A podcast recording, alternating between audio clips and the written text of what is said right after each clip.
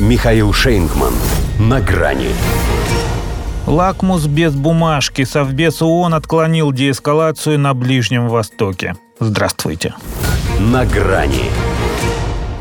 Наверное, и эта резолюция Совбеза ООН едва ли остановила бы кровавую ближневосточную бойню. Как минимум потому, что одна такая, та, что предписывала создать два независимых государства, ее не предотвратила. Причем тогда голосовали единогласно. А теперь президент одного из постоянных членов трижды отвечает «not now» на вопрос об актуальности появления независимой Палестины. Потому что, ну вот еще, все здесь только разгорается, а тут эти со своим немедленным прекращением огня. Хотя это был проект гуманизма в чистом виде, без всяких там «кто прав, кто виноват». Просто остановиться и немного остыть. Он строго осуждал насилие в отношении мирных граждан и все акты терроризма, призывал к безопасному освобождению заложников и созданию условий для эвакуации гражданских лиц. То есть ничего такого, что могло бы вызвать отторжение, кроме одного слова – Россия.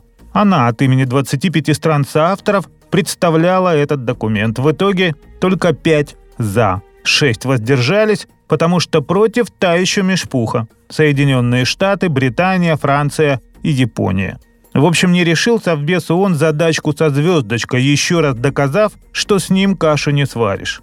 А вот хлебнуть придется, ибо не могли же США выступать против самих себя. Какое осуждение насилия, если меморандум Госдепа, рассекреченный газетой «Вашингтон-Пост», предписывает дипломатам воздерживаться от фраз «деэскалация», «прекращение кровопролития» и «восстановление спокойствия» из-за их несоответствия политике Вашингтона на этом треке. А она в том, что кроме двух авианосцев направляет он к Израилю 2000 морпехов и одного верховного главнокомандующего. В Тель-Авиве его ждут 18 октября. И зачем, спрашивается ему, какое-то побочное миротворчество, если он сам собирается разводить руками?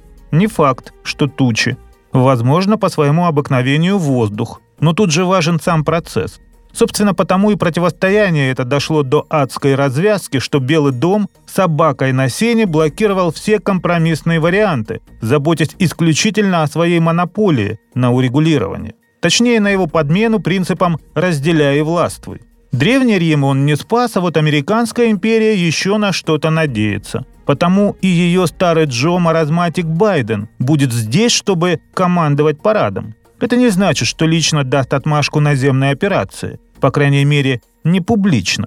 Но необходимость в маленькой победоносной войне никто же не отменял. На Украине не зашло. И даже визит в Киев начал стираться из памяти, несмотря на смонтированный из него ролик. Вот и появилась потребность в новом агитационном видосике. Чтобы вой сирен, пустые улицы, и только он ничего не боится. Сам же сказал, если бы не было Израиля, США пришлось бы его изобрести. Сказал 37 лет назад, когда мог не только говорить, но и что-то понимать. Что же касается резолюции Совбеза, то даже отвергнутая, она свою роль сыграла. Стала лакмусом, хоть и без бумажки. До свидания. На грани с Михаилом Шейнгманом.